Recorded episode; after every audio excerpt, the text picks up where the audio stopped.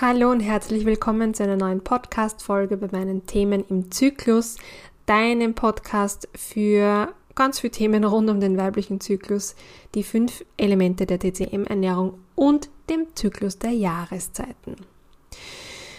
Heute geht es um hormonelle Verhütung. Das ist eigentlich ein Riesenthema, aber ich mag da mal ein paar ja, Gedanken mit dir teilen. Doch zuerst einmal die Frage, hast du schon mal hormonell verhütet?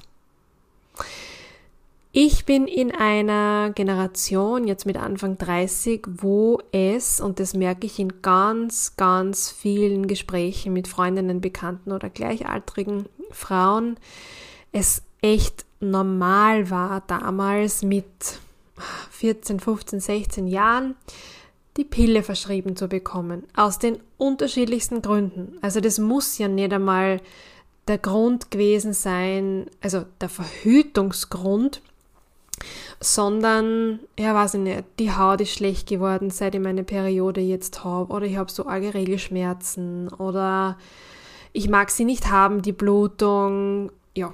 Ähm, also die, die Gründe sind vielfältig und das Mittel der Wahl war damals zu meiner Zeit tatsächlich die Pille. Ähm, weniger, also es sind damals aufgekommen, kann ich mich noch erinnern, diese Pflaster und die ähm, Stäbchen, man und die Spritzen und keine Ahnung was alles, weniger die ganzen Spiralen. Nur es war gang und gäbe, dass wenn du zum Frauenarzt das erste Mal gegangen bist, mit der Mama meistens gemeinsam dann dort entschieden wurde oder du einfach das Rezept gekriegt hast dafür, die Pille zu nehmen. Und bei mir gab's null Aufklärung. Nichts. Ja, das ganze Thema Thrombose war kurz einmal da und ähm, was alles passieren kann, aber ganz ehrlich, eine Pillenaufklärung müsste wahrscheinlich einen ganzen Tag dauern, damit man überhaupt einmal versteht, was das mit einem tut. Ich weiß leider aktuell nicht, ob ich in einer Bubble gefangen bin, wo sich das Ganze ein bisschen verändert ähm, oder ob es tatsächlich die Mehrheit betrifft. Also wenn du da Erfahrungen hast, dann würde ich mich echt freuen über einen Austausch, wie das aktuell bei den 14, 15, 16-jährigen Frauen ähm, ist, die ja, mit dem Thema Verhütung konfrontiert werden, ob es immer noch ganz normal ist, die Pille zu nehmen oder ob es da schon einen Gegentrend gibt ich spüre es noch nicht. Ich spüre eher das, dass wir in unserer Generation mit Anfang 30 ähm, jetzt darüber reflektieren, was wir da jahrelang eingenommen haben und jetzt ausbrechen aus dem Rad und es vielleicht noch ein bisschen dauern wird, bis die Kinder unserer Generation dann in das Alter kommen, dass sich da vielleicht was verändert. Warum mag ich die Pille nicht? Ich habe sie selbst genommen, ähm, allerdings ähm, nicht viele Jahre. Also ich habe sie deswegen genommen, mir wurde sie verschrieben aufgrund der Regelschmerzen. Und es sei nur dazu gesagt, die sind nicht besser geworden dadurch. Ähm, ja, und dann war irgendwo das Verhütungsthema war natürlich auch irgendwann mal da. Und ich habe es aber dann wieder mit Anfang 20, glaube ich, war das absetzen müssen, weil ich ein kleines Gewächs an der Hypophyse bekommen habe. Ähm, da sind wir durch eine Routineuntersuchung draufgekommen und mein Prolaktinwert war einfach, ja, ich glaube, um das Sechsfache erhöht. Und dann ist halt einmal MRT gemacht worden und dann hat man gesehen, dass da im Kopf was wächst, was nicht hingehört.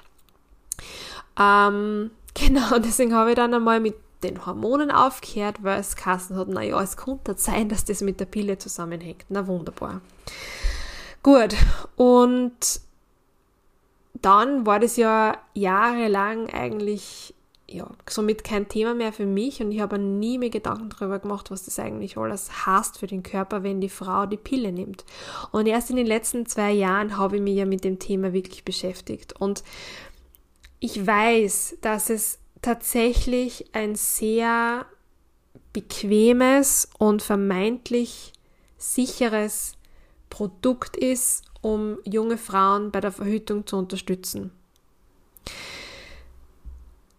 Aber es ist halt echt ein massiver Eingriff in das noch zu formende Hormonsystem.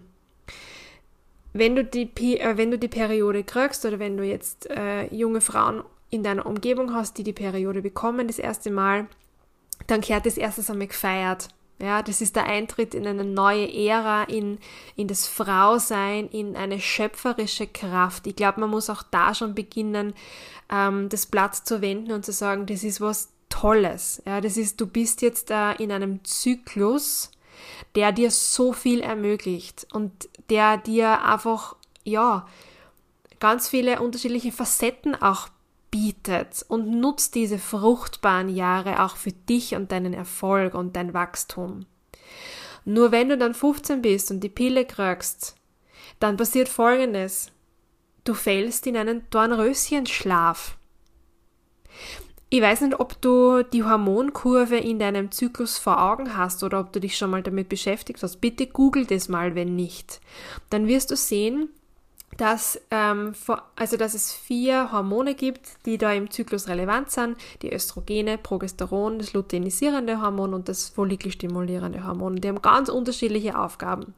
In der ersten Zyklushälfte ist die, äh, pro, ähm, dominiert das Östrogen oder die Östrogene und in der zweiten Hälfte dann ist Progesteron. Das sind Wellenbewegungen.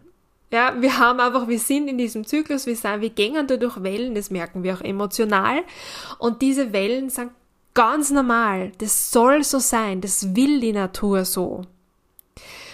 Wenn du dann aber die Pille nimmst, dann sollen genau diese Wellen vermieden werden, damit halt der Eisprung unterdrückt wird, dass die das Heranreifen der Gebärmutterschleimhaut unterdrückt wird und so weiter und so fort. Also quasi, dass du unfruchtbar gemacht wirst. Und merkt ihr das mit dem unfruchtbar, das betrifft nicht nur das Körperliche, sondern auch das geistige, emotionale, weil da komme ich gleich dazu. So, und wenn du die Pille dann nimmst, dann bist du quasi auf einem Allzeithormon hoch. Es wird dein Körper, also diese, du hast dann keine Wellenbewegungen in den Hormonen mehr, sondern das ist wie, äh, wie ein Strich in der Landschaft.